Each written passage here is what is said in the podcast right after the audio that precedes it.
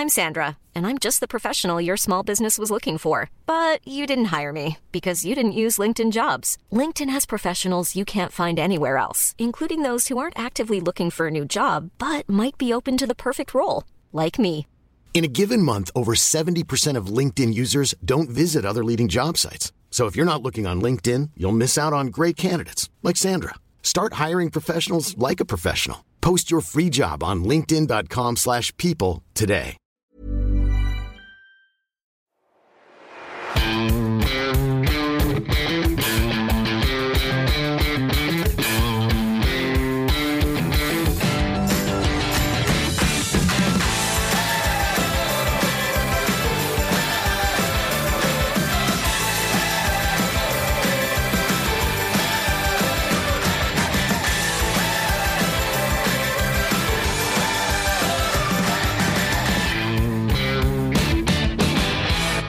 Moin Moin und herzlich willkommen zu einer neuen Folge des Finanzrocker Podcasts. Mein Name ist Daniel Kort und heute habe ich Frauke Hegemann zu Gast. Und Frauke ist Generalbevollmächtigte bei der Comdirect, sitzt dort im Vorstand und ist auch noch Aufsichtsratsmitglied bei der eBase und bei Onvista. Und wir wollen aber nicht in erster Linie über die Bank sprechen, sondern wir wollen über das Projekt Finanzheldinnen sprechen und warum es so wichtig ist, auch Frauen für das Thema Finanzen nachhaltig zu begeistern und warum es eigentlich auch gar nicht so schwer ist.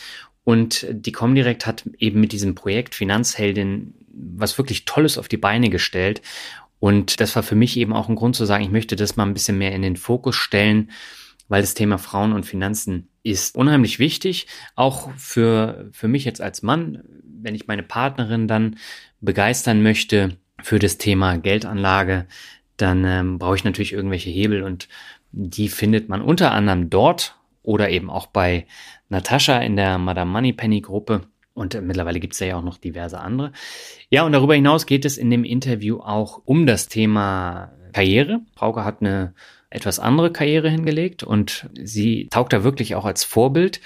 Darüber sprechen wir und natürlich auch, warum es so wichtig ist, Innovationen im Banking äh, zu liefern. Und das sind so die Themen für die kommenden 60 äh, Minuten. Bevor es losgeht, wird dir diese Folge präsentiert von Extra ETF. Und Extra ETF ist eine Weiterentwicklung des bereits seit über zehn Jahren bekannten Anlegerportals extrafunds.de, das vor ein paar Wochen die Webseite und den Namen komplett überarbeitet hat.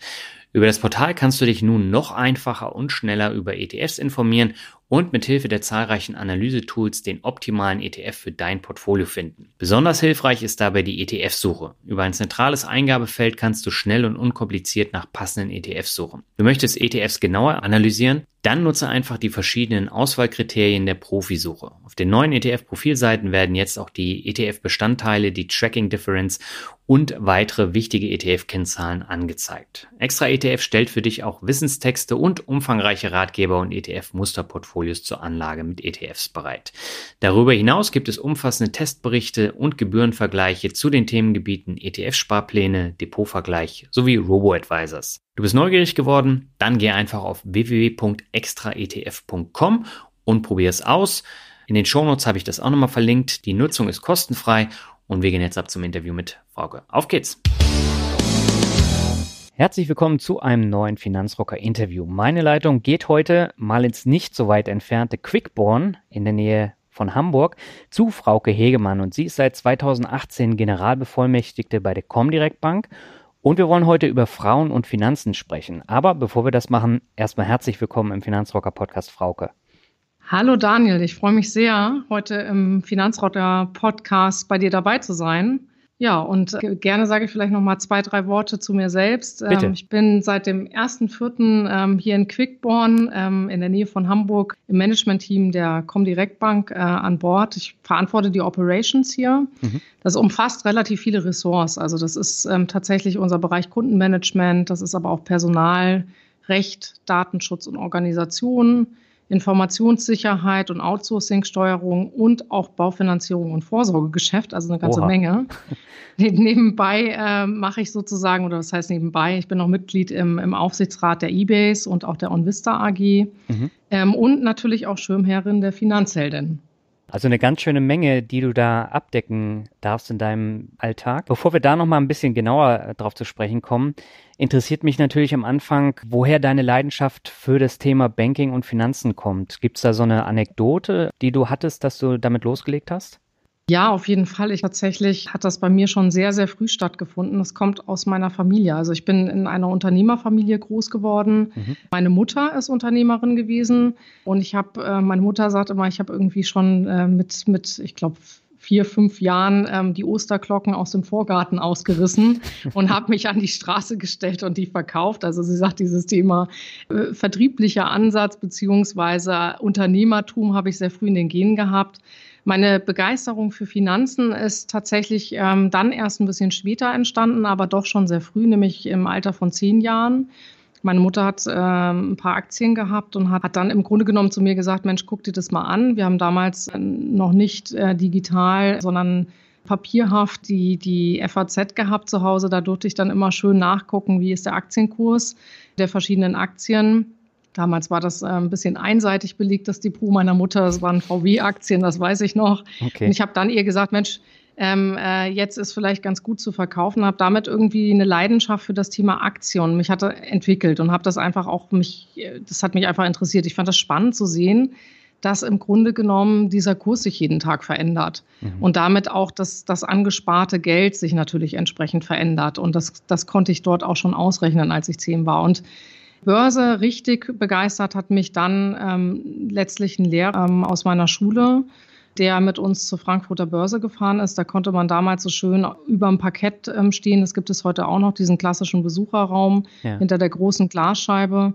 Und dann habe ich aufs Parkett geguckt und habe gedacht, wow, da will ich mal hin. Das ist irgendwie, äh, das ist spannend, äh, da bewegt sich was. Ähm, und ähm, habe dann eine totale Leidenschaft für entwickelt. Das ist tatsächlich ähm, schon sehr früh entstanden. Mhm.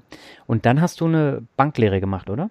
Genau, ich habe eine Banklehre gemacht, ähm, ganz klassisch, ähm, habe wirklich auch damals noch das Privatkundengeschäft kennengelernt, das Firmenkundengeschäft kennengelernt, also habe eine sehr breite Ausbildung genossen, was auch sehr, sehr gut war. Also ich bin großer Fan davon, auch wirklich äh, die Basics zu lernen, weil das ist eben wichtig, weil man Gesamtzusammenhänge einfach sehr gut versteht und habe dann mhm. Glück gehabt, dass ich einfach sehr stark gefördert wurde und ähm, auch genau nach der Ausbildung in dem Bereich gekommen bin, in den ich hin wollte. Und es war eben das Firmenkundengeschäft und äh, in dem Fall das Anlagegeschäft, sprich ich hatte dann auch mit Aktien, äh, festverzinslichen Wertpapieren, Devisen und Derivaten auch zu tun. Mhm. Und äh, das ist super spannend gewesen. Mhm. Und du hast ja dann von der Banklehre aus dich hochgearbeitet und hast dann unterschiedliche Abteilungen auch kennengelernt. Und du hast, glaube ich, kein Studium absolviert, oder? Genau, ich habe nicht studiert. Ich bin wirklich, habe mich von unten hochgearbeitet. Ähm, das, was ich immer gemacht habe, ich habe immer mit sehr großer Leidenschaft tatsächlich ähm, die Dinge getan, ähm, die ich eben getan habe. Also ich habe immer die letzten 20 Jahre an der Kundenseite gearbeitet. Ich habe tatsächlich als Anlagespezialistin eben angefangen im Firmenkundengeschäft. Mhm bin dann auch mal auf die Kundenseite gewechselt, habe dort Asset Management auch aufgebaut, habe mir wirklich auch angeguckt, wie sieht es quasi von der Kundenseite aus ähm, aus. Bin dann zurück, habe dann auch nochmal Firmenkundengeschäft gemacht auf der Kreditseite, also habe eine Kreditausbildung nochmal genossen auch mhm. und habe mich dann über verschiedene Positionen hochgearbeitet, was auch ehrlich gesagt immer für mich ausschlaggebend war, war ähm, tatsächlich die Leidenschaft dabei. Also mhm. ich habe immer was gemacht, wo ich gesagt habe, da identifiziere ich mich 100 Prozent mit und da habe ich auch wirklich richtig Spaß dran. Und dadurch ist man dann einfach auch gut und ähm, ich habe auch Glück gehabt. Ich habe immer Förderer und Mentoren um mich herum gehabt die auch das erkannt haben und bin auch ehrlich gesagt mit einem klaren Selbstverständnis da dran gegangen. Ich habe nie in Frage gestellt, dass ich da weiterkomme, unabhängig davon, ob ich jetzt eine Frau bin oder, oder Mann, mhm. ähm, sondern ich habe einfach ähm, immer das gemacht, ähm, wo ich gut drinne sein konnte und das hat dann auch letztlich dazu geführt eben, dass ich jetzt da bin, wo ich bin. Mhm. Du hast dir jetzt im Nachhinein auch nicht die Frage gestellt, ob es mit dem Studium jetzt anders gelaufen wäre, oder? Nee, ich bin generell kein Mensch, der irgendwie zurückguckt und Dinge irgendwie bereut oder dann sagt, irgendwie, das hätte ich aber noch machen müssen, müssen oder mhm. dies. Ähm, ich habe einfach wirklich immer aus einer tiefen inneren Überzeugung das getan, wo ich Lust zu hatte. Er hat mich eingebracht, war immer sehr flexibel, ähm, habe auch vieles Neues ausprobiert. Das, was mich, glaube ich, oftmals differenziert hat, ist, ich habe einfach, war auch mutig, mal neue Sachen auszuprobieren. Mhm. Also ich habe auch Projektarbeit gemacht zum Beispiel. Habe dann dafür vielleicht auch eine Leitungsposition dann erstmal gesagt, okay, ich mache eben die Leitungsposition nicht mehr, dafür mache ich jetzt das Projekt. Und das war eine ganz bewusste Entscheidung, weil ich einfach gesagt habe, ich habe inhaltlich da Spaß dran und möchte das einfach groß machen. Dadurch habe ich auch Chancen genutzt. Mhm. Aber ich gucke nie zurück. Also ich bin nicht ein Mensch, der dann zurück sagt, Mensch, hätte ich mal dies oder das gemacht. Warum auch? Also mir macht auch jetzt das einen Riesenspaß, was ich mache. Und von daher ähm, habe ich das nie bereut, ähm, den Weg, den ich gegangen bin. Und das ist auch gut so. Sollte mhm. man auch nicht. Ja, ja, ich finde es halt super spannend, weil äh, du weißt ja auch, in Deutschland gibt es leider noch nicht viele Frauen in Vorständen von großen Unternehmen. Und die meisten Banken setzen ja eigentlich auch ein Studium dann äh, voraus, um, um diesen Weg gehen zu können. Bei dir ist es jetzt komplett anders. Was würdest du denn sagen, warum gibt es noch nicht so viele Frauen in, in Vorständen von großen Unternehmen? Ich glaube, das hat diverse Gründe. Also zum einen, ja, ich glaube, natürlich sind heute, ich habe angefangen ähm, eben mit der Banklehre sehr früh, tatsächlich eben nach dem Abi. Äh, man muss eben wirklich sagen, äh, damals waren die Zeiten auch noch andere. Sicherlich gibt es heute vielleicht in Teilen auch andere Voraussetzungen. Ähm, ich bin aber überzeugt davon, und das habe ich von zu Hause eben mitbekommen, dass wenn man Dinge ähm, vom Grund auf versteht und auch Prozesse versteht und ähm, weiß genau, was auch die Kunden wollen, dass man dann eben richtig gut ist, unabhängig davon, was man jetzt ähm, auch für einen Hintergrund hat. Also mhm. das ist der eine Punkt.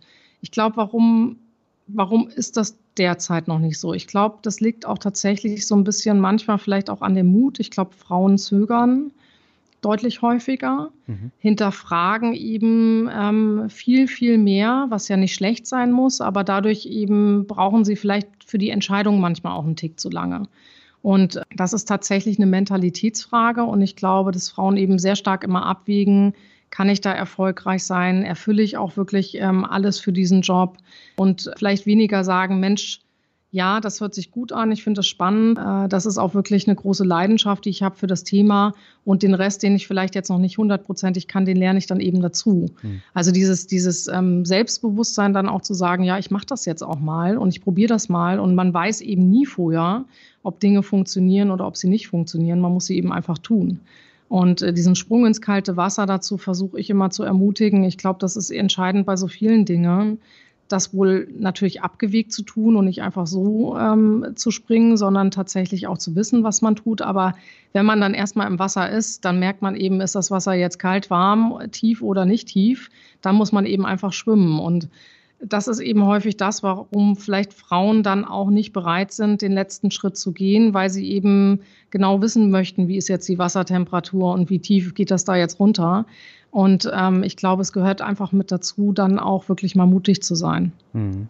Ja, das lässt sich äh, ja auf ganz viele Bereiche anwenden, was du gerade gesagt hast. Das äh, kann man zum Beispiel auch auf die Börse anwenden, dass man das einfach mal ausprobieren muss und dann verfeinern kann.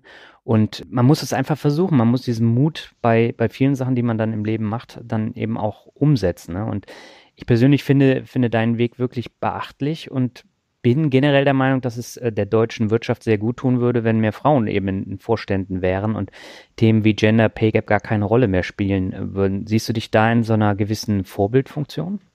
Ja, auf jeden Fall. Also ähm, ich habe das aber auch nie anders kennengelernt. Also meine Großmutter war Unternehmerin, meine Mutter ist Unternehmerin gewesen. Die sind immer mit gutem Beispiel vorangegangen, haben sich sehr stark eingesetzt für ihre Mitarbeiter. Und das waren eben hauptsächlich, weil wir eine Textilfabrik haben, Mitarbeiterinnen. Mhm. Also auch gerade für das Thema Rente hat sich meine Mutter schon sehr früh eingesetzt, damit eben die, äh, die Frauen auch später eine Rente haben. Ich habe das nicht anders kennengelernt.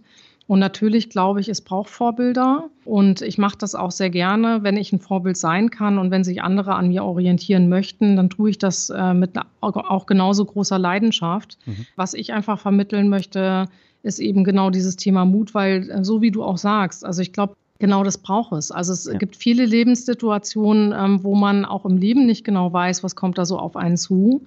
Und ob das jetzt ähm, Börse ist, ob das jetzt Beruf ist, ob das aber auch persönliche Lebensplanung ist, man kann eben das Leben nicht 100 Prozent im Voraus planen. Ich finde, das wäre auch langweilig und ähm, es gehört einfach mit dazu, dann auch Dinge einfach mal auszuprobieren, zu machen, neugierig zu bleiben und voranzugehen. Und ehrlich gesagt, nur so hat man es auch in der Hand, weil man kann dann auch gestalten. Und das finde ich eben, das hat mich immer gereizt, auch Dinge nach vorne zu bewegen und zu gestalten und weiterzuentwickeln, ähm, weil ich das persönlich als eine sehr, sehr große Freiheit auch empfinde. Mhm. Ja, und auch das Thema Geld bedeutet ja viel Freiheit und äh, damit sind wir jetzt auch beim Kernthema angekommen, denn das Thema Frauen und Finanzen spielt ja bei der Comdirect jetzt eine große Rolle und deshalb habt ihr ja auch die Kampagne Finanzheldin aus der Taufe gehoben. Was steckt denn genau dahinter? Ja, das ist äh, eine Initiative, die Frauen hier für Frauen auch gegründet haben. Wir haben eben gesagt, es ist, äh, es ist ganz wichtig, genau sich diesem Thema zu öffnen, weil wir einfach festgestellt haben, Frauen legen ihr Geld auch anders an, nämlich mhm. eben konservativer, in Zeiten wie diesen eher auf dem Sparbuch oder Tagesgeld, äh, wo man eben keine Zinsen bekommt und damit vielleicht auch gerade für das Alter nicht genügend Vorsorge betreiben kann. Häufig ist es genau dieser, ähm, diese Angst, was falsch zu machen oder hundertprozentiges Börsen-Know-how erst haben zu müssen, bevor man dann überhaupt anfängt. Mhm. Und das führt eben dazu, dass natürlich dann irgendwie bei ähm, negativen Zinsen beziehungsweise negativer Realzins, weil ich eben eine Inflation habe und eben keine Verzinsung auf dem Sparbuch oder Tagesgeld, äh, führt einfach dazu, dass ich am Ende weniger habe, als ich angespart habe. Und deswegen glauben wir, es ist wichtig, dort eben entsprechend aufmerksam zu machen. Ähm, wir tun das eben aus einer inneren Überzeugung, weil wir einfach sagen, es ist wichtig, Wissen zu vermitteln. Mhm. Weil wir glauben eben nicht, es ist die Lösung, einfach nur irgendwie, ich sag mal, ein Produkt hinzustellen. Das ist nicht unser Ansatz, weil wir sagen ganz klar, Wissen muss da sein, um richtig handeln zu können, um auch richtig einschätzen zu können, was man tut. Deswegen haben wir zum Beispiel sowas wie den, äh, als App jetzt den Finanzcoach, mhm. ähm, weil wir gesagt haben, da kann man eben Wissen sich aneignen. Im Übrigen nutzen das auch viele Männer, ähm, weil auch ich da, ähm, super, das ist doch klasse, weil ich glaube, das ist eben echt ein gutes Medium, einfach äh, Know-how aufzubauen. Und letztlich habe ich so mein Know-how auch aufgebaut. Also nicht über die App, die gab es leider damals noch nicht, aber tatsächlich klassisch, indem man dann Bücher gelesen hat, sich Dinge eingeeignet hat und ähm, natürlich übers Netzwerk gegangen ist. Das habe ich damals über Kollegen gemacht und wir versuchen das eben sehr stark über unser Netzwerk zu spielen und haben eben hier viele Afterworks, Austausche. Wir nutzen stark eben Social Media Kanäle, auch unter anderem Podcasts. Mhm die wir machen. Wir sind noch nicht ganz so erfolgreich wie du, aber haben schon eine ganze Menge auch an, ähm, ich sag mal, Downloads auf dem Podcast. Und mhm. wir wollen einfach dort genau das worüber wir vorhin gesprochen haben. Wir wollen Vorbilder geben. Mhm. Ja, wir wollen Vorbild sein bei dem Thema. Wir wollen vorangehen. Wir wollen Fragen beantworten. Wir wollen ähm, einfach aufmerksam machen, dass es ein wichtiges Thema ist. Mhm. Wie sind denn da so die Rückmeldungen, wenn ihr jetzt so, ein, so eine Afterwork-Party macht oder so ein Afterwork-Workshop? Ähm, mhm. Kommen da die Frauen auf euch zu? Suchen die den Austausch oder kommt danach nicht so viel zurück? Also wir haben eine Wahnsinnsresonanz auf die mhm. Afterworks. Sie sind, ähm, wir sind jetzt gerade vor drei Wochen in, ich glaube, es war in äh, München gewesen. Da waren wir wirklich innerhalb von ein paar Minuten überbucht und da kommen an so einem Abend, ich sag mal, zwischen 80 und 150 Frauen. Oha. Und das, was wir dort an Resonanz bekommen, ist total großartig und das motiviert uns eben auch weiterzumachen. Mhm. Wir sind ja nun im letzten Jahr im Januar auch erst gestartet erstmal merken wir, da ist ein Riesenbedarf, sich auszutauschen, ein. Riesenbedarf, auch Wissen anzueignen, aber auch ähm, ein Riesenbedarf, untereinander sehr offen in den Dialog zu gehen, auch tatsächlich Dinge zu teilen, also Erfahrungen zu teilen. Also das ist ganz spannend. Ähm, das, das Level, also sprich des Know-hows und des Wissens, was die Frauen haben, ist sehr, sehr unterschiedlich. Trotzdem gibt es eben überhaupt keine Vorbehalte untereinander mhm. und auch kein, keine Vorurteile oder sowas in der Richtung. Und es werden drumherum eben ganz viele Themen besprochen, so wir hatten eben äh, Gender Gap, ich sag mal Gehaltsverhandlungen, all solche ja. Themen werden rund drumherum beim Afterwork eben mitbesprochen. Und von daher sagen wir, das, das lohnt sich einfach, weil wir sehen, ähm, der Wunsch ist da, mehr zu machen. Und wir geben Anstoß und haben damit eben wirklich irgendwie, ich sag mal, über die Initiative hinaus echt so eine, man kann schon fast sagen, eine Art Bewegung erzeugt. Hm. Und das ist echt schön. Also es macht richtig Spaß. Ist es denn immer jetzt konkret an ein bestimmtes Unternehmen gebunden oder kann da jede Frau hingehen? Nein, da kann äh, jede Frau ist herzlich willkommen bei uns ähm, und das ist auch, auch nicht altersbegrenzt. Mhm. Also tatsächlich haben wir auf den Afterworks, ich sag mal von 15 bis 70, ist da wirklich ähm, jede Frau vertreten, auch wirklich aus unterschiedlichsten Branchen mit unterschiedlichsten Gehältern oder auch Hintergrund, ähm, was ähm, Vermögensanlage, Erfahrung angeht. Das ist sehr, sehr bunt. Das ist eben auch das Spannende. Also gerade diese Vielfalt ist spannend, ja. weil die die Diskussionen und auch die Fragen in den Runden so wertvoll macht. Und wir sind eben im, im Netzwerk einmal natürlich über Global Digital Women, wo wir viel Veranstaltungen mitmachen, aber auch über andere, ähm, sag mal, Kontakte, wo wir dann über die Unternehmen einmal reingehen, also sprich gemeinsam mit denen das machen aber eben auch gucken, dass wir aus dem Netzwerk heraus eben dort tatsächlich gemeinsame Veranstaltungen zusammen machen. Und ähm, von daher ist das, ist das total offen. Mhm. Und da gibt es keine Begrenzungen. Jeder, der Lust und Spaß hat, kann natürlich entsprechend mitmachen. Das ist auch nicht irgendwie an Kunden oder so gebunden. Also sprich, man muss hier auch kein, kein Kunde sein, mhm. ähm, der Comdirect Bank oder so. Das ist wirklich völlig unabhängig. Mhm. Wie kann ich mir so einen Abend vorstellen? Ich meine, ihr habt dann immer mehrere Frauen, die dann vorne über das Thema Geld oder sowas in der Art dann referieren und danach gibt es dann noch einen Austausch, oder? Es gibt tatsächlich immer äh, eine lockere Diskussionsrunde. Mhm. Also von daher ist es tatsächlich immer äh, so, dass wir im Grunde genommen über verschiedene Themen diskutieren, Fragen gestellt werden, dann relativ schnell auch versuchen, eben das Publikum mit einzubeziehen mit Fragen, weil das ist genau das Spannende. Ähm, und auch ja das Interessante. Und die sind, die Fragen sind bunt. Da kommen Fragen von wie handle ich jetzt eigentlich äh, ähm, Derivate bis zu was, warum brauche ich eigentlich für eine Aktie ein Depot? Also ich sag mal so, das, also es gibt da ganz, ganz viele Fragestellungen und das ist eben genau das Spannende. Die versuchen wir dort zu beantworten. Mhm. Und versuchen uns auch auszutauschen. Es sind unterschiedliche Teilnehmer auch auf dem Panel. Neu ist es, dass es wir jetzt eben auch über so Wissensimpulse, eben Impulsvorträge quasi geben und dort eben vermitteln, was ist zum Beispiel ein ETF, was ist eine Aktie, also verschiedene Sachen dort eben einfach ähm, versuchen zu vermitteln und dann dort in eine Diskussion und Fragerunde auch kommen. Mhm. Also von daher un unterschiedliche e Ebenen sozusagen, wie wir das dann auch machen, ähm, so ein bisschen natürlich ausgerichtet auch im, im Sinne des Netzwerkes. Ja. Warum sind da nur Frauen und keine Männer? Ist der Austausch dann komplett anderer, wenn Männer dabei wären? Also das sind ehrlich gesagt auch Männer. Okay. Also das natürlich nicht, nicht viele. Ähm, ja. Die sind auch ehrlich nicht ausgeladen oder so. okay. ähm, also wir haben, äh, wir haben, ich glaube, wir waren in Düsseldorf im letzten Jahr, da hatten wir fünf Männer. Das ist jetzt zwar nicht so wahnsinnig viel, wenn man sich überlegt, da sind dann 120 Frauen. Ja. Ist aber vielleicht ja auch mal ganz schön. Also, also von daher für die Männer ganz schön, sagen wir es mal so. Ähm, ich kenne das sonst von Veranstaltungen häufig umgekehrt, wenn es um Finanzen geht. Mhm. Da sind dann fünf Frauen und 120 Männer. Aber trotzdem ist das, ist das so, dass das für alle offen steht. Also wir sagen jetzt nicht, da dürfen nur Frauen sein. Das ist es nicht. Aber es ist eben so, dass wir festgestellt haben, dass Frauen sich natürlich schon offener austauschen. Ja. Also es hört sich jetzt ein bisschen komisch an, das ist fast wie so ein geschützter Raum. Mhm. Und von daher werden dort andere Fragen gestellt, weil auch Frauen dann vielleicht sich eher mal öffnen. Ja. Also man muss eben auch wissen, wenn man als Mann dorthin kommt, dann ist das einfach der Raum, in dem dann vielleicht auch die Frauen miteinander diskutieren. Das mhm. ist natürlich auch eher frauenlastige Themen vielleicht möglicherweise.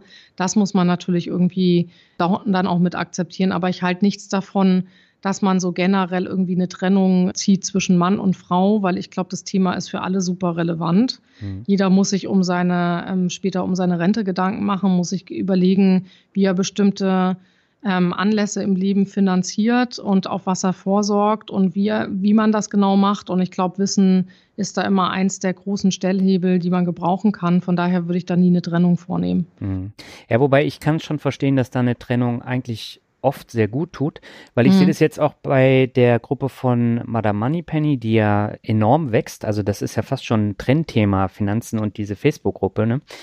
Und äh, da ist es ja so, da sind ja auch nur Frauen zugelassen. Und ich habe mit vielen Kolleginnen auch darüber gesprochen und die haben sich da alle angemeldet und die sind völlig begeistert von dieser Gruppe, weil da so ein reger Austausch herrscht. Ähm, ich habe da jetzt keinen Einblick, aber ich krieg's immer zu hören. Auf der anderen Seite bekomme ich natürlich auch äh, Facebook-Gruppen mit, wo fast nur Männer sind und wo dann ja auch bei ganz einfachen Fragen dann immer so, so dumme Kommentare kommen. Und das ist tatsächlich in diesen Männergruppen wirklich ein Nachteil. Hm. das kann ich jetzt umgekehrt nicht, nicht beurteilen, aber also ich sag mal so, äh, ich glaube, ja, das, ich glaube, das ist auch total normal. Ich finde ja. das auch gar nicht schlimm, weil es gibt ja auch Frauenzeitungen, Männerzeitungen. Also ich glaube, ein Mann kauft sich auch eher weniger jetzt, ich sag mal, eine Vogue oder sowas. Also ähm, ich glaube, ich glaube, es ist einfach ganz normal, dass es unterschiedliche ähm, Ansprachen gibt und ja. unterschiedliche Bedürfnisse auch gibt. Ähm, Frauen tauschen sich eben untereinander anders aus, als das Männer tun. Und das ist total legitim und dass es dann eben unterschiedliche Veranstaltungen auch zu solchen Themen gibt, äh, finde ich, finde ich gut. Ich glaube, man muss auch mit einer ganz anderen Selbstverständlichkeit an diese Sachen herangehen und einfach sagen, ja, das ist eben so. Ähm, und jeder kann sich ja selber aussuchen, ob er jetzt Lust hat, äh, dort sich was zu dem Thema anzuhören oder zu dem. Und wenn man jetzt als Mann sagt, Mensch, mich interessiert das, über was sich da die Frauen irgendwie austauschen. Und ich finde das total gut, auch mal zu hören, was, was sind da vielleicht so sonstige Themen, hm. dann ist, sind natürlich die Männer auch jederzeit herzlich willkommen. Hm. Jetzt würde mich natürlich noch interessieren, was kann ich denn als Mann oder als Partner machen, um meine Frau so ein bisschen mehr für das Thema Finanzen und Eigenständigkeit auch bei den Finanzen zu motivieren? Gibt es da irgendwelche Hebel? Also ich glaube, der erste wichtige Hebel ist tatsächlich eine Verantwortung auch zu übertragen mhm. und äh, nicht eben im, im Sinne der ähm, positiv gemeinten Fürsorge alles einfach mitzumachen und dann zu sagen, ja, ich kümmere mich komplett um die Finanzen und äh, du brauchst dich um nichts kümmern und damit dann auch natürlich irgendwie kein Wissen zu vermitteln. Ich glaube, der erste positive Schritt ist es tatsächlich, Verantwortung übertragen und zu sagen, Mensch, das geht uns beide an, das ist für uns beide wichtig und man weiß nie, wie es im Leben läuft. Äh, man muss sich letztlich auch ein Stück weg selber darum kümmern. Ja. Dann auch, wenn man selbst mehr weiß, man hat als Partner vielleicht möglicherweise mehr Know-how, tatsächlich darüber zu sprechen und diese möglicherweise vielleicht Angst auch zu nehmen mhm. vor Börse, vor Finanzen und gemeinsam zu starten und mal zu gucken. Ich finde es immer gut ähm, und das empfehle ich auch immer, dieses Thema Musterdepot und mal einfach vielleicht ein paar Fonds, ETFs oder auch Aktien dort reinzupacken und zu gucken, wie funktioniert eigentlich Börse, wie funktionieren eigentlich Kurse, was sind da so die Veränderungen und gemeinsam darüber zu sprechen, aber auch vielleicht im Freundeskreis mal zu hören, wie sind da so die Erfahrungen. Ich glaube, das ist echt ein erster guter Schritt. Häufig wird in einer, ich sag mal, falschen Fürsorge vielleicht dann auch, also dieses positiv gemeinte, mhm. diese Aufgabe einfach übernommen. Und einer kümmert sich dann darum, aber das bedeutet eben, dass der andere ähm, sich eben auch dann gar nicht darum kümmert. Und das mhm. heißt eben auch, dass niemals dort Wissen aufgebaut wird. Und wir wissen eben auch, je älter man wird und ähm, je später man sich das auseinandersetzt mit, desto mehr werden vielleicht oder steigen dann auch die Hemmnisse vor so einem Thema. Ja. Und das finde ich eben schwierig. Und ich glaube, das hat auch was mit Verantwortung im positiven Sinne zu tun, Verantwortung dann auch für den Partner zu übernehmen, dem selbst in die Lage zu versetzen, das dann auch zu können. Mhm. Autofahren tun ja in der Regel auch beide. Und dann sagt nicht einer, ich mache nur einen Führerschein und ähm, äh, der andere sitzt immer auf dem, auf dem Beifahrersitz. Ja. Ja. Du hast eben die Zusammenarbeit mit anderen Unternehmen beziehungsweise mit Zeitschriften oder anderen Netzwerken angesprochen. Ihr arbeitet zum Beispiel mit der Brigitte zusammen, mit der Börse Stuttgart und Global Digital Women. Ähm, wie wichtig ist so eine Zusammenarbeit? Hat das so einen Multiplikatoreneffekt oder habt ihr da irgendwelche anderen Vorteile?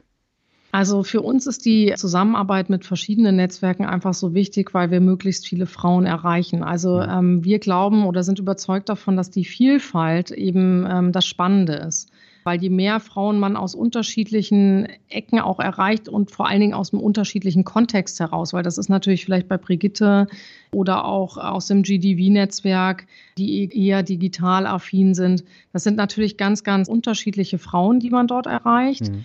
Und uns ist einfach dort die Vielfalt so wichtig, weil wir einfach überzeugt sind, dass man dadurch natürlich mehr Interesse wecken kann, das Thema breiter machen kann und eben das entsprechend auch verankert, weil es eben wirklich auch ähm, eine Bewegung letztlich sein soll. Wir glauben auch, dass eben gerade so diese Themen in Frauenumfeldern natürlich auch besser funktionieren. Also mhm. klar muss man natürlich irgendwie gucken, wo erreicht man auch die Frauen mit.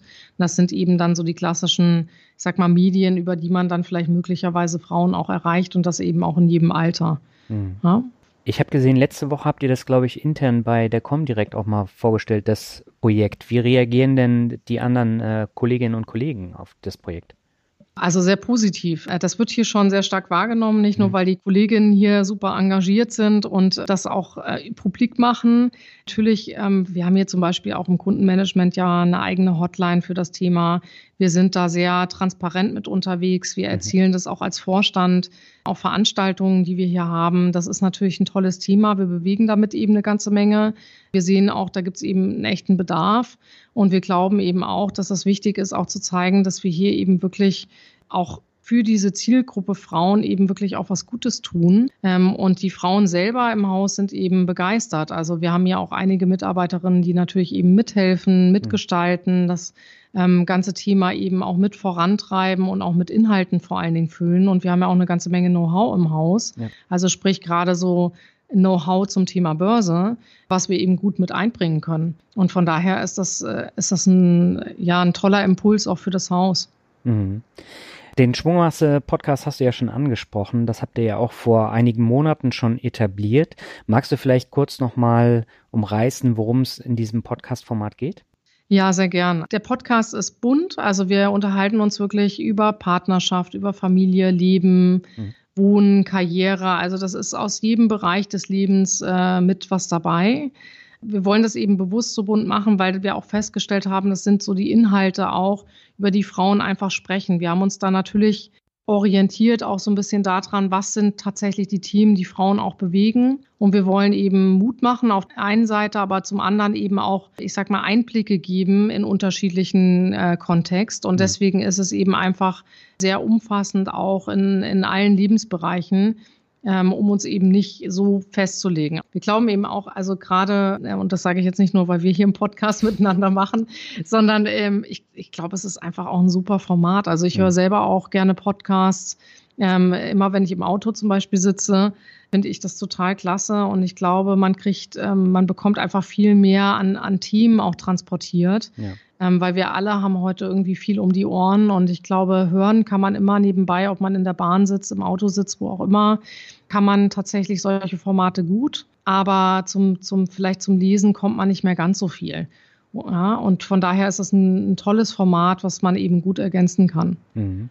Ein Blog gibt es doch auch dazu, oder? Ein Blog gibt es auch, ja, genau. Den thematisch haben wir tatsächlich ähnlich. auch etabliert, genau, mhm. den haben wir thematisch ähnlich aufgebaut, tatsächlich auch etabliert. Wir haben eben äh, auch ein Online-Magazin, also wir haben ja relativ viel Formate, da kann man auch gut auf die Website einmal von Finanzheldinnen gucken. Da sieht man so die ganzen verschiedenen Informationen, auch Formate. Also wir versuchen eben auch über Social Media sind wir ja sehr aktiv. Wir versuchen eben tatsächlich wirklich viel zu machen. Wir haben ein Workbook. Also es gibt wahnsinnig viel Formate, ähm, weil eben, glaube ich, der Bedarf auch sehr unterschiedlich ist. Hm. Hängt auch mit dem Alter natürlich zusammen. Also jede Frau ist auch auf unterschiedlichen Medien dann nachher unterwegs. Und wir gucken eben, was braucht es an, auch an welcher Stelle, um die Informationen einfach dort auch platziert zu bekommen. Mhm.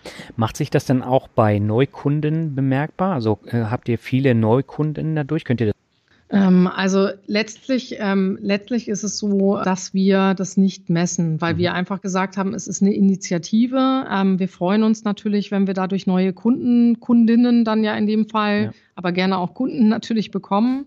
Ähm, aber es ist nicht so, dass wir dort eine Verlinkung direkt haben, ähm, sondern wir sehen das eben eher als gesellschaftliche Verantwortung, Wissen zu, zu transportieren. Ich sage natürlich auch, klar, wir sind eine Online-Bank. Ähm, wir sind auch darauf angewiesen, dass Menschen das Know-how haben, weil sie hier eben selbstbestimmt handeln mhm. und selbstbestimmt eben dann auch ihre Finanzentscheidungen treffen.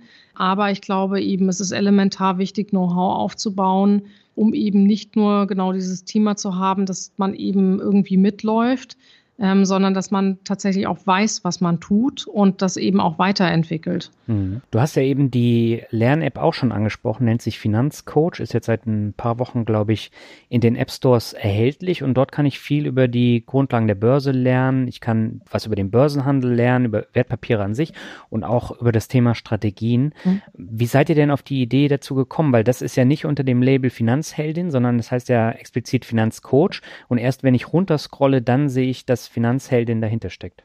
Genau, also die App gibt's jetzt seit, seit gut zwei Wochen. Mhm. Ähm, also wichtig ist, dass wir die tatsächlich eben mit der, mit der Community, also sprich mit den Frauen auch ausbauen mhm. und eben auch weiterentwickeln. Wir haben eben immer wieder im letzten Jahr durch die vielen Fragen, die wir auch bekommen haben, auf den Afterworks gesehen, da, also dieser Bedarf, von dem ich auch gesprochen habe, ja. dass da tatsächlich ein, ähm, ein Bedarf an ja, fehlendem Know, also Know-how zu vermitteln einfach da ist. Und dann haben wir uns überlegt, wie machen wir das? Ähm, jetzt kann man sich natürlich überlegen, erreicht man jetzt mit einem Printmagazin irgendwie jeden und wie kriegen wir eigentlich so eine, so eine Lern-App hin, die auch Spaß macht? Also wie kriege ich eigentlich so im Kontext lernen und dabei Spaß haben? Wie kriege ich das eigentlich idealerweise ähm, idealerweise verknüpft. Mhm. Und ähm, deswegen sind wir über dieses App-Format gekommen und haben eben auch gesagt, okay, das ist ein, das ist eigentlich klasse, weil man hat ja unten auch so eine Akademie, man kann ja tatsächlich irgendwie so ich sage jetzt nochmal Führerschein machen, um äh, Börsen-Know-how anzueignen. Ja.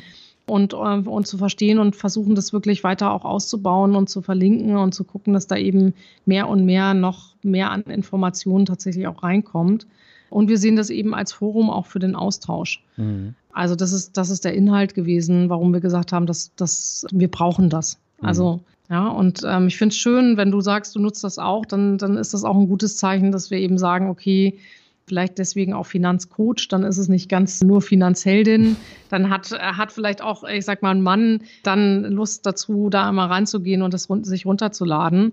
Und ja, also bei mir in der Familie wird das auch genutzt. Ähm, und ich selber habe die App natürlich auch und ja. ich finde das, äh, find das super spannend. Und ähm, ich glaube, das ist ein gutes Format, um sich Know-how anzueignen. Mhm. Ja, ich arbeite jetzt ja auch seit elf Jahren im Marketing und bin wirklich fasziniert von diesem Use Case und wie gut die Comdirect ihr Potenzial da eben auch ausnutzt, gerade bei diesem Thema. Ich habe ja schon gesagt, in der Finanzcoach-App, da finden sich die Verweise zum Schwungmasse-Podcast und auch zu Terminen und Events der Finanzheldin weiter unten. Und außerdem werden auch Frauen in ihren Depots mit einer großen Kachel direkt auf die Finanzheldin-Kampagne hingewiesen. Das habe ich nämlich tatsächlich bei meiner Freundin gesehen. Ich habe sowas nicht gehabt, aber ich hm. habe dafür im Postfach Werbung von Echtgeld TV gehabt. In der gleichen Woche war das damals sogar. Jetzt stelle ich mir natürlich die Frage, wie wichtig ist denn solch eine zielgruppenspezifische Ansprache für eine Bank heutzutage? Und warum fällt mir persönlich immer nur die Comdirect auf, die sowas macht? Ja, erstmal vielen Dank, hören wir, hören wir natürlich gerne. Also ich ja, ich glaube, das ist, also man sieht es ja auch in, in anderen Branchen. Zielgruppenspezifische Ansprache ist super relevant, ähm, weil ich möchte ja heute als Kunde nicht mehr irgendwie, ich sag mal, ein Potpourri aus tausend Themen haben. Also wenn ich einen Kühlschrank zu Hause habe, möchte ich nicht Werbung für einen Kühlschrank kriegen. Mhm. Es sei denn, der ist alt und kaputt und nicht mehr effizient. Aber ich glaube, ich glaube, wir müssen einfach als Bank gucken, wie können wir uns besser irgendwie in das Leben unserer Kunden einfügen. Ähm, also dieses Thema vom Kunden aus denkend und vor allen Dingen verstehen, was der Kunde will, ist elementar wichtig. Mhm. Und wie gesagt, ich häufig denkt man, denkt man so ein bisschen natürlich auch von sich selbst aus. Also natürlich möchte man was haben, wo man sagt, oh ja, das findet mein Interesse. Mhm. Und ähm, das ist genau das, was ich eigentlich brauchte. Also von daher ist, glaube ich, diese, diese zielgruppenspezifische Ansprache und die Zielgruppe, also genau, genau auch zu verstehen, was braucht es eigentlich wo und wo ist welcher Bedarf da, heutzutage elementar. Mhm. Also das muss man verstehen. Man muss dann einfach verstehen, was Kunden möchten. Und das ist genau das, was wir als Bank verstehen wollen. Wir wollen einfach das, das, das Leben der Kunden da ähm, leichter und auch einfacher machen.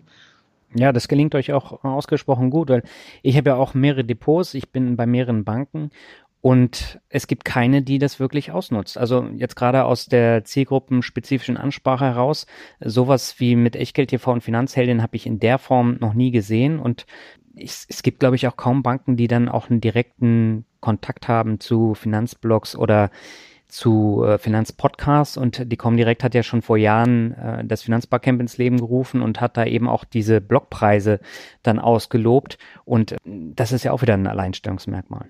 Genau, ja, das ist tatsächlich so. Wir haben den Finanzblock Award ja auch gewonnen. Also es ist, da sind wir wirklich gut unterwegs, aber ich glaube, es ist tatsächlich eben auch aus der, aus der Kundenperspektive gedacht. Und ja. äh, natürlich gucken wir und, und hören auch gut hin, was wollen unsere Kunden. Mhm. Und ich glaube, das ist eben entscheidend, um auch ähm, die Bank weiterzuentwickeln und vor allen Dingen auch bedarfsgerecht eben zu gucken, was braucht es an welcher Stelle. Mhm. Und wir haben eben eine große Chance. Ich meine, durch, durch äh, das ganze äh, Mobile ähm, hat man natürlich auch die Möglichkeit, eben ganz anders nochmal auch zu kommunizieren mit dem Kunden und auch zu gucken, was ist eigentlich spannend. Und wenn man sich heute eben andere Use Cases anguckt, auch von, ich sag, sehr breit ist das ja, dann, dann nutzen die Kunden eben genau die Dinge, die einen direkt ansprechen, wo man das Gefühl hat, ja, das ist das macht Spaß, das mhm. ist einfach, das ist ähm, schnell, ich verstehe das sofort, das ist genau das, was ich brauche und da muss man eben immer wieder sehr sauber auch drauf gucken. Mhm. Ich hatte äh, kürzlich das Thema New Work in meinem Podcast und äh, vor allem bei, bei den Banken und auch bei den Versicherungen ändert sich ja gerade eine ganze Menge in der Branche. Ähm, wie definiert denn die Comdirect dieses Thema New Work, abseits von einem Coworking-Areal, was ihr ja da habt, glaube ich? Genau, da hat, das haben wir auf jeden Fall. Ähm, also für uns ist das Thema moderne Führungskultur und selbstbestimmtes Handeln ähm, tatsächlich ganz wichtig. Also ich mhm. glaube, es hat ganz, ganz viele Aspekte. Also das ist so ein Sammelsorium New Work, aber ich glaube, am, am, am meisten oder am wichtigsten ist letztlich eine moderne Führungskultur, die umfasst eben, dass auch Führungskräfte anders agieren. Neben dem Thema agile Arbeitsmethoden also wir arbeiten hier zum Beispiel seit 2015 schon agil. Wir haben sogenannte Flagships, aber arbeiten eben auch darüber hinausgehend eben wirklich über die Bereiche hinweg ähm, ähm, sehr agil auch zusammen, weil das natürlich uns Schnelligkeit bringt und mhm. gerade in Projekten natürlich sehr stark auch voranbringt. Wir kommunizieren sehr offen. Also ich glaube, das ist eben, eben auch wichtig. Also wir haben sowas wie Fail and Learn Nights, also Fehlerkultur. Das meine ich so mit Führungskultur. Mhm. Wir machen Mitarbeiterbefragungen. Wir versuchen, die Organisation flexibel aufzustellen, was Arbeitszeiten, mobiles Arbeiten angeht, aber auch Arbeitsplätze angeht. Also wirklich dort auch zu gucken, wie kriegt man das ähm, vor allen Dingen kundenorientiert hin. Und ähm, wir versuchen eben ständig auch das Ganze weiterzuentwickeln mit den Mitarbeitern hier ähm, zusammen. Also wir haben viel Feedback, fordern das auch ein. Also ich glaube, es ist ein Sammelsorium an ganz, ganz vielen Themen wo man eben offen dafür sein muss, zusammen auch zu gestalten mhm. und vor allen Dingen, ich sage gerade auch eine große Herausforderung an Führungskräfte, weil ich glaube, dass der, die Führungskraft von heute eben mehr, mehr ein Coach ist. Also gerade auch dieses Thema flexible Führung, Fachkarriere, die man, die man dann macht. Also gerade so dieses Begleiten von Mitarbeitern und unterschiedlichen Weiterentwicklungsmöglichkeiten auch für den Mitarbeiter, mhm. das vernünftig zu verankern, zu verstehen und vor allen Dingen eben auch Sparringspartner zu sein in, in ähm, ich sag mal, Situationen, ähm, die dann unterschiedlichste Herausforderungen haben. Das ist wichtig und das versuchen wir hier sehr stark zu fördern und eben auch sehr stark zu etablieren. Hm. Und ich glaube, wichtig ist, dass es nicht nur New Work, nicht nur ein Modewort ist, sondern dass es wirklich die Unternehmen auch besser macht, mhm. weil wir gerade aus diesen Silos herauskommen ähm, und lernen müssen. Und das tun wir eben schon seit, seit vielen Jahren. Und ich glaube, das ist auch ein Teil unseres Erfolges und ein Teil unserer Inno Innovationskraft, dass wir eben genau über diesen Weg ähm, gelernt haben, je mehr Verständnis wir schaffen, je mehr wir wirklich äh, auch aus dem Silo raus, bereichsübergreifend zusammenarbeiten, desto schneller sind wir, desto mehr denken wir vom Kunden aus und desto erfolgreicher sind wir auch. Ich glaube, es ist wirklich ein Erfolgsrezept auch, ähm, was man heutzutage auch braucht und ehrlich gesagt, was die Kunden auch fordern. Mhm. Weil die Dynamik, die der Markt hat, da muss man einfach ganz ehrlich sagen, es geht heute auch nicht mehr anders. Ja. Wo du gerade die Dynamik ansprichst, ähm, der Frank Eilers hat in dieser Podcast-Episode zum Thema New Work auch ein Zitat gebracht von dem Chef von äh, ING, aus den mhm. Niederlanden. Und der hat ja gesagt, äh, wir sind in fünf Jahren keine Bank mehr, sondern eher so eine Art IT-Unternehmen. Merkt man das bei euch auch, dass es in so eine Richtung geht? Ja, also IT nimmt bei uns äh, einen sehr großen Stellenwert ein, klar, mhm. weil natürlich, ähm, wenn wir uns äh, das Mobile angucken, also gerade Mobile Payment, aber eben auch entsprechend über Apps das Ganze angucken, dann hat das natürlich immer eine technische Komponente. Mhm. Also sprich, da muss natürlich im Hintergrund auch was programmiert werden und, und, und das hat, ähm, das ist schon stark IT-getrieben. Ja. ja, das, das ist so und ich glaube, das wird sich auch nicht mehr verändern, weil einfach das Kundenbedürfnis heute ein anderes ist. Heute ähm, möchte man einfach sein, sein Banking auf dem, auf dem Telefon machen. Man hat einfach heute seine App und darüber wickelt man dann eben Zahlungen ab, Zahlungsverkehr, aber eben auch Wertpapierkäufe. Mhm. Und ich glaube, man hat eben letztlich seine Bank immer in der Hosentasche mit dabei und das verändert natürlich maßgeblich auch die Ansprache zum Kunden. Ich vergleiche das immer so ein bisschen ich sag mal, bei der Post ist es irgendwie auch so, wenn man früher ein Päckchen erwartet hat, dann hat man sich gefreut, wenn irgendwann entweder der Postbote geklingelt hat oder so eine Karte im Briefkasten lag und ja. man zur nächsten Postfiliale fahren musste. Heutzutage hat man einfach die Möglichkeit, live zu tracken, wo ist denn jetzt gerade mein Paket mhm. ähm, und wie viele Ta äh, Tage dauert das noch und äh, wo ist es gerade hängen geblieben. Also man hat äh, mittlerweile überall einfach Möglichkeiten, auch genau zu sehen, was passiert. Und die Erwartungshaltung haben Kunden eben auch an uns als Bank. Und, ähm, dem versuchen wir eigentlich bestmöglich auch gerecht zu werden. Und idealerweise immer einen Schritt voraus zu sein. Also wirklich auch zu gucken, was, was kann es an, an neuen spannenden Cases auch in der Zukunft geben, also mittels Sprache beispielsweise, aber Dinge eben auch weiterzuentwickeln. Und das ist, das ist das natürlich, was sich elementar im Banking geändert hat. Also mhm. als ich angefangen habe, das war 1994, da gab es noch ähm, kein Handy.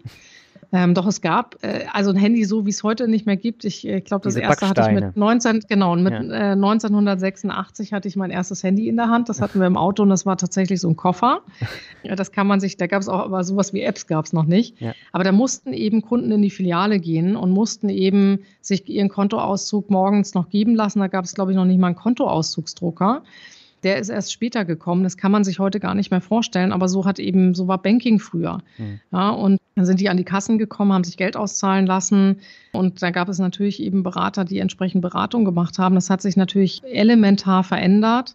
Ähm, durch das, durch natürlich Telefon, Fax, aber auch durch die ersten Online-Banken, wie unter anderem uns. Also wie uns gibt es jetzt 25 Jahre. Mhm. Und natürlich durch das ganze Thema Smartphone hat sich dort ähm, tatsächlich nochmal eine rasant schnelle Entwicklung ähm, etabliert, die dazu führt, dass eben ganz anders gedacht wird. Und das ist alles IT-getrieben. Von daher nimmt das in der Tat einen Riesenstellenwerk ein. Mhm. Jetzt würde mich natürlich interessieren, so das Thema Bankfiliale wird dann in zehn Jahren nicht mehr so akut sein. Da gibt es wahrscheinlich immer so eine Flagship-Filialen in, in der Stadt oder im großen Bezirk, jetzt in Berlin zum Beispiel, aber das war es dann. Oder werden sich die Filialen dann noch weiterhin durchsetzen?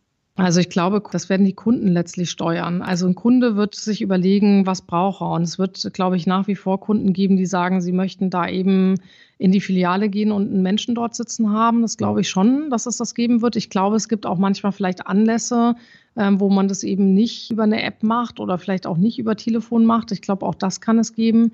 Aber ich glaube auch, wir sollten nie den Fehler machen, zu sagen, es gibt nur das eine oder das andere, sondern ich glaube, wir müssen lernen, dass die Kunden sehr verschieden sind. Also dieses da haben wir wieder zielgruppenspezifisch. Ich glaube tatsächlich, es wird immer Zielgruppen geben, die wollen das eine oder das andere vielleicht haben. Und darauf müssen sich Banken einfach einstellen. Hm. Ja, ich finde, das ist ein interessantes Thema, weil ich ja auch in meinem Umfeld, jetzt ob das nun mit den Kolleginnen und Kollegen ist oder im Freundeskreis, da sind viele, die dem Online-Banking sehr skeptisch gegenüberstehen, auch jüngere Leute, und äh, die nichts übers Handy machen. Mhm. Und das, das finde ich, finde ich interessant. Und wenn man dann mit denen drüber spricht, warum sie es nicht machen, dann äh, spielt das Thema Sicherheit häufig eine Rolle. Und ich glaube, du bist auch für das Thema IT-Sicherheit äh, zuständig vom Vorstand. Und das ist ja auch ein ganz, ganz wichtiger Bereich für eine Direktbank.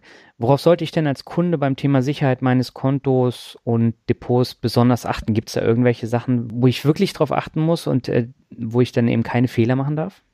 Also ich, ich finde das ganz spannend. Ich höre hör das auch häufig, dass das tatsächlich, äh, tatsächlich noch so ist. Ich mhm. frage mich immer, wo kommt das her? Weil man nutzt ja sehr selbstverständlich sein, ja. sein Handy, man setzt sich sehr selbstverständlich in das Auto, das wird irgendwie auch immer technischer. Ja. Ähm, also ich glaube, und, und aber komischerweise hat man da riesige oder hat vielleicht Berührungsängste. Ich glaube, es gibt auch zu Hause, wie man, wie man, wie man vielleicht den PC nutzt oder sein Handy bedient, eben ganz einfache Dinge, ähm, sich, sich auch zu schützen. Das ist eben so einfache Sachen wie, dass man niemandem seine Zugangsdaten eben weitergibt. Mhm. Dass man regelmäßig Passwörter ändert und nicht so eine einfachen Kombination wie äh, Geburtsdaten oder Zahlenfolgen nimmt. Ja häufig auch etwas, dass man für jedes, für jede Bank oder jede App oder jeden Zugang das gleiche Passwort nimmt. Auch das sollte man nicht tun. Ja. ja. Ich glaube, gute Antivirenprogramme schützen. Man sollte regelmäßig seine Updates machen. Das, was man eigentlich sonst auch tut, um sich zu schützen. Also sowas wie Verläufe mal löschen. Es gibt Einstellungsmöglichkeiten im Banking, dass man persönlich Überweisungslimite zum Beispiel angibt. Man kann über die Apps regelmäßig auch seine Kontoumsätze checken. Also man hat ja ehrlich gesagt viel mehr Möglichkeiten auch zu gucken, was passiert, wenn man eine App hat und dort seine Kontoumsätze sieht, als wenn man sich irgendwie einmal im Monat einen Kontoauszug zuschicken lässt. Mhm. Weil ich sag mal, das ist eigentlich die beste Kontrolle, die man letztlich haben kann, indem man selber da ähm, äh, regelmäßiger auch mal drauf guckt. Ja, ich nutze ja zum Beispiel immer so eine Banking-Lösung fürs Kontenmanagement, einfach weil ich so viele Konten habe, dass ich da auf einen Blick dann alles parat habe. Aber das ist ja auf der anderen Seite auch eine Sandbox, wo ich noch einen gewissen Schutz darüber hinaus habe, also über das Online-Banking im Browser hinaus. Mhm, mh, auch eine Möglichkeit. Ähm, die Comdirect hat Ende 2018 bekannt gegeben, dass sie den äh, Darmstädter Cybersecurity-Unternehmen Autata zusammenarbeitet. Was steckt denn da dahinter? Ja, genau. Wir arbeiten mit Autada zusammen. Das ist eine, eine, eine E-Ident-Lösung, um letztlich die Identität festzustellen. Wir haben die Möglichkeit, mit Autada zusammen eben sofort ein Depot innerhalb von ein paar Sekunden zu eröffnen.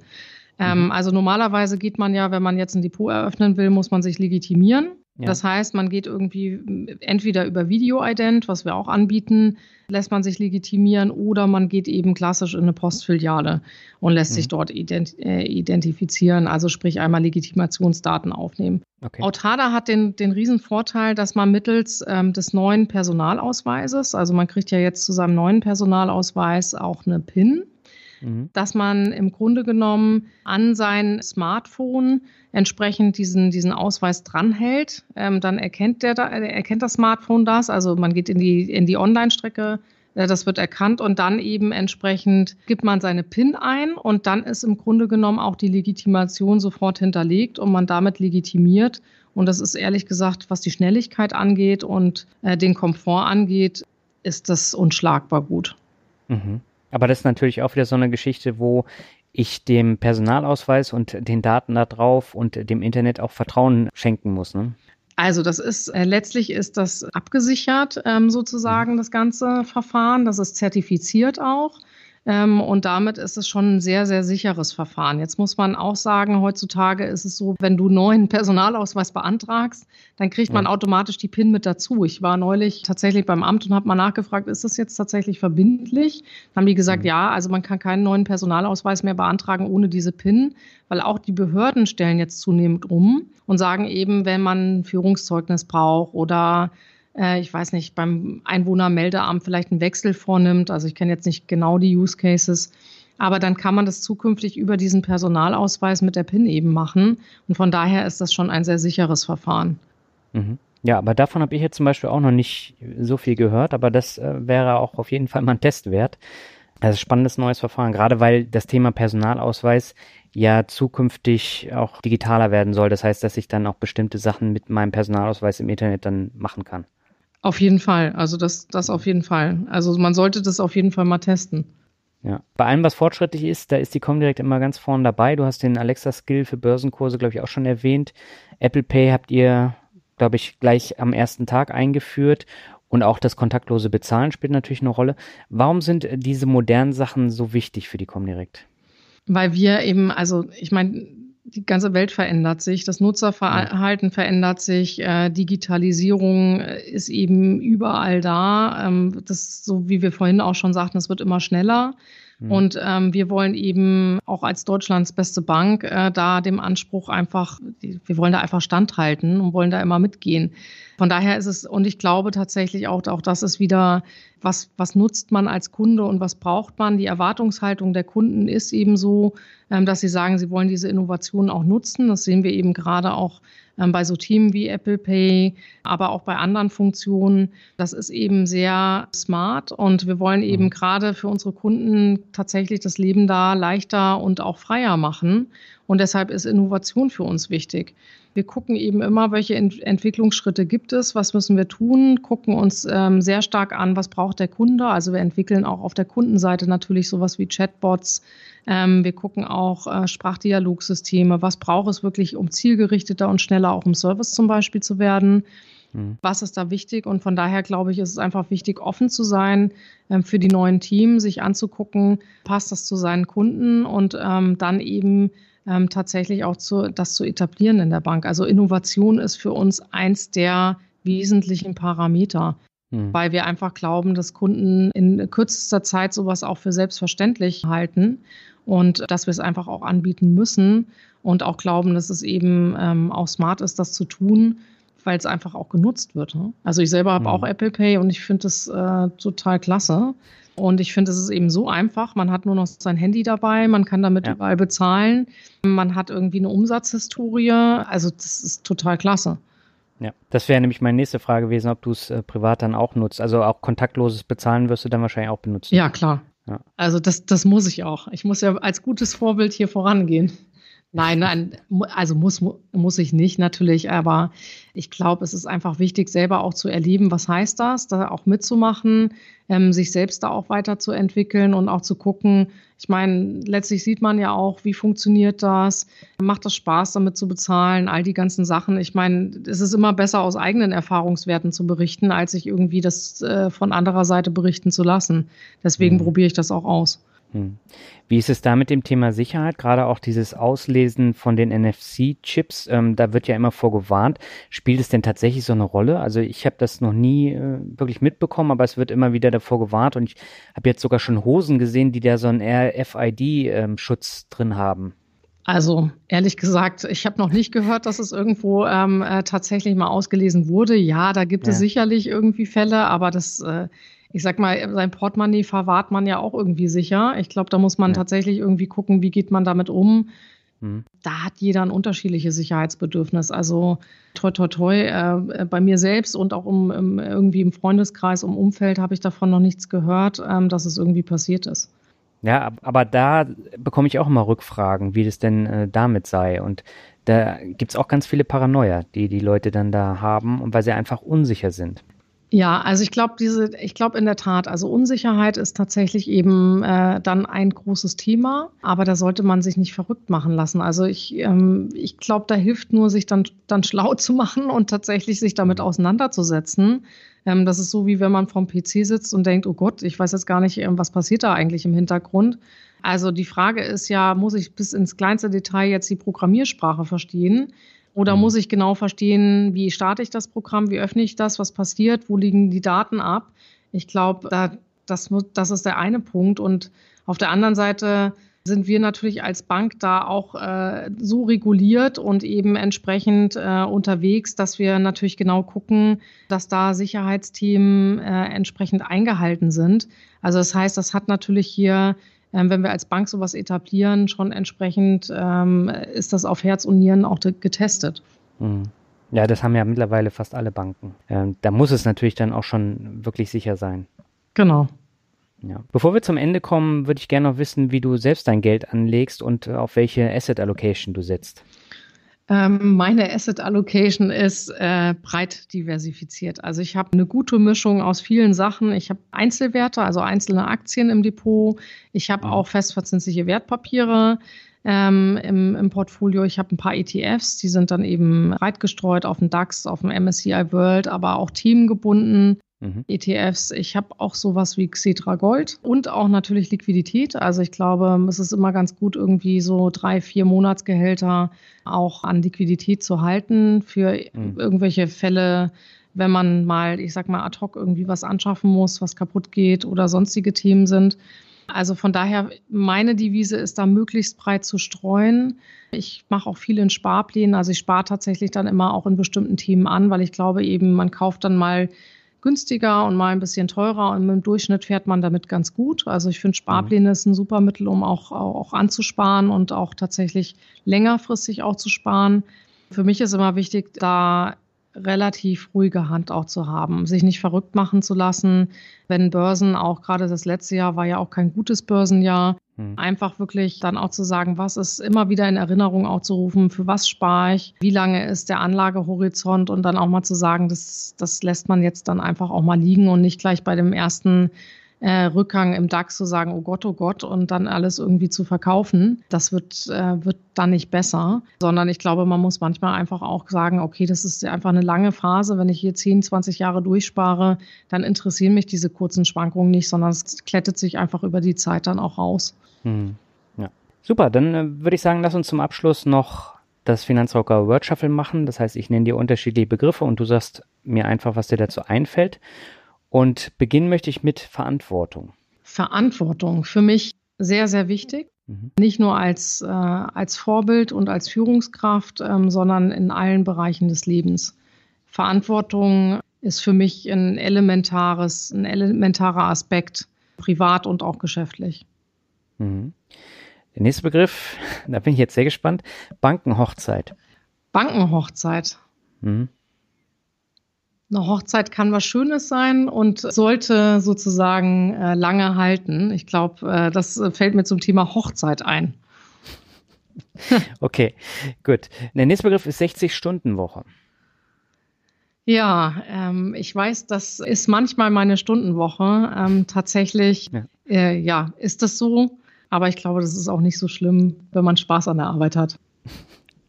Okay, aber ist es denn generell in der Bankenbranche so, dass auf Work-Life-Balance mittlerweile geachtet wird oder ist es nach wie vor noch kein Thema? klar achten wir auf Work-Life-Balance. Also ähm, das, ähm, ich glaube, das ist auch eins der Themen bei New Work, ähm, mhm. tatsächlich auch zu gucken, ja, was ist wichtig und wie gestalten auch, welche Freiheit gibt man auch seinen Mitarbeitern, das entsprechend zu gestalten. Also ich glaube, das muss jeder für sich auch so ein bisschen, natürlich gibt es irgendwie Arbeitszeiten, aber ich glaube, man muss für sich so ein bisschen auch entscheiden, ähm, was macht man in welcher Zeit. Und für mich ist nicht irgendwie jemand, der hier bis in die Puppen irgendwie sitzt, ein guter Mitarbeiter oder nicht, ähm, sondern ich glaube, es ist entscheidend, wie bringt man sich ein, welche Verantwortung übernimmt man. Und mhm. hat man wirklich Spaß dabei und bringt man die Themen nach vorne? Also Zeit ist für mich echt so ein Faktor, wo ich denke, wir reden über Arbeitszeit, aber viel wichtiger ist es doch, was man inhaltlich tut. Mhm, das stimmt natürlich. Dann kommen wir zum nächsten, das ist der Standardbegriff, das Rockmusik. Rockmusik höre ich gerne. Ich war auch vor ein äh, paar Wochen auf einem Rockkonzert okay. ähm, bei Klatsch. Ja. Also von daher höre ich das tatsächlich gern. Sehr schön. Der nächste Begriff ist Motivation. Motivation sollte aus dem inneren Antrieb kommen. Aber bei dir scheint sie dann auch besonders ausgeprägt zu sein, oder? Wenn man sich so deine Karriere anschaut? Ähm, also ich sag mal so, sie ist, Motivation ist da. Wenn man Leidenschaft und Spaß hat für das, was man tut, dann ist man automatisch motiviert. Das sollte, Motivation sollte nicht sein, wo man denkt, oh Mensch, jetzt muss ich mich motivieren, mhm. ähm, sondern es sollte einfach da sein. Und ja, ja, bei mir ist es dann da gewesen. Okay, der vorletzte Begriff, das ist Finanzblogs. Ähm, wichtiges Medium, um sich Wissen anzueignen. Mhm. Und der letzte Begriff, das ist eigentlich auch ein Standard, ist Glück. Glück, Gesundheit und geliebt zu werden. Super, Frauke, dann sind wir am Ende. Ich bedanke mich ganz, ganz herzlich für das tolle Interview. Ich glaube, das gab einige interessante Einblicke und hat mich sehr gefreut, dass du zu Gast warst. Ja, vielen Dank, Daniel. Hat mir auch Spaß gemacht und ja, hoffe, dass der Podcast äh, spannenden Anklang findet und äh, viel runtergeladen wird. Da bin ich sicher. Ja, das war das Interview mit Frauke Hegemann von der Comdirect. Ich fand, das war ein durchaus vielseitiges Interview und es hat drei Anläufe gebraucht, bis wir endlich den Interviewtermin dann äh, final hatten. Und deswegen nochmal ein herzliches Dankeschön, dass es tatsächlich dann noch geklappt hat. Und das freut mich sehr. Und ja, zum Abschluss habe ich nochmal zwei brandneue Bewertungen für dich. Die erste stammt von Fanny 1981 und sie schreibt mega Inspiration. Lieber Daniel, dein Podcast war unter vielen der erste, der mich so richtig ins Handeln gebracht hat. Ich habe seit Januar die Verantwortung über meine Finanzen übernommen und konnte dank deiner inspirierenden Geschichte und deinen kompetenten Tipps und Interviews jedes Mal was dazulernen. Bin dir total dankbar für deine gut verständliche und menschliche Art des Erklärens und freue mich auf meinen weiteren Weg und deine weiteren Werke. Du rockst richtig was. Liebe Grüße, Fania. Ja, liebe Fania, ich danke dir herzlich für die Bewertung und es freut mich natürlich, wenn du dann durch den Blog, die Bücher beziehungsweise dann auch die Podcasts ins Tun kommst und deine Finanzen dann selber rockst. Und ja, ich hoffe, dass du auch weiterhin einiges rausziehen kannst. So, und die zweite und letzte Bewertung für heute, die stammt von Sparky 19101979 und er schreibt unterhaltsamer und wissenswerter Podcast. Zunächst einmal herzlichen Dank für diesen großartigen Podcast. Aus einer Laune heraus habe ich im Sommer 2018 das Buch Rich Dad Poor Dad gelesen und wollte dann immer mehr über Finanzen erfahren und habe dann einige Podcast-Folgen vom Finanzrocker und der Finanzvisier Rock gehört. Seitdem höre ich immer wieder gerne rein. Doch was viel wichtiger ist, ich habe dann mal angefangen, meine Finanzen zu sortieren und mir einen ETF-Sparplan eingerichtet. Außerdem habe ich meine Sparquote berechnet und versuche nun diese sukzessive zu erhöhen. Fazit, meiner Meinung nach ein sehr lehrreicher und zudem unterhaltsamer Podcast, den ich jedem ans Herz legen kann. Leider bin ich mit meinen 39 Jahren erst jetzt zur Vernunft gekommen, aber wenigstens habe ich noch knapp 40 Jahre zum Investieren. Ja, Sparky, auch äh, dir herzlichen Dank für die Bewertung und ich finde es gar nicht schlimm, wenn man erst mit 39 dann zur Vernunft kommt und dann anfängt, äh, Geld anzulegen. Ich glaube, man kann es auch mit 49 Jahren noch machen oder mit 55. Man hat dann nur einen geringeren Zeitraum, um dann ähm, anzulegen und dann vom Zinszins zu profitieren. Aber Hauptsache, man merkt halt irgendwann, dass man die Finanzen in die eigenen Hände nehmen muss. Je früher, desto besser. Aber auch mit 39 ist es noch absolut im Rahmen, so dass du tatsächlich über Jahrzehnte dann auch sparen kannst. Und ja, ich bin ja auch erst mit 34 dann wirklich zur Vernunft gekommen und äh, bin froh, dass ich jetzt innerhalb von den fünf Jahren auch äh, ja eine ganze Menge dann äh, umsetzen konnte. Und ja, ich glaube, darauf kommt es an. So, damit bin ich am Ende für diese Woche. Die nächste Folge gibt's schon am 10. April und da habe ich wieder ein Mixtape. Und diesmal habe ich einen äh, sehr inspirierenden Menschen zu Gast, mit dem ich über die Themen Selbstständigkeit, Scheitern und Verkaufen spreche. Und ja, mein Gast kenne ich persönlich, war mit ihm zusammen auch in Thailand auf der Vocation. Und von daher weiß ich auch, dass der Gast äh, sehr viel erzählen kann und freue mich ähm, sehr darauf und bin gespannt, wie es ankommt. Bis dahin wünsche ich dir alles Gute. Bis dann. Ciao.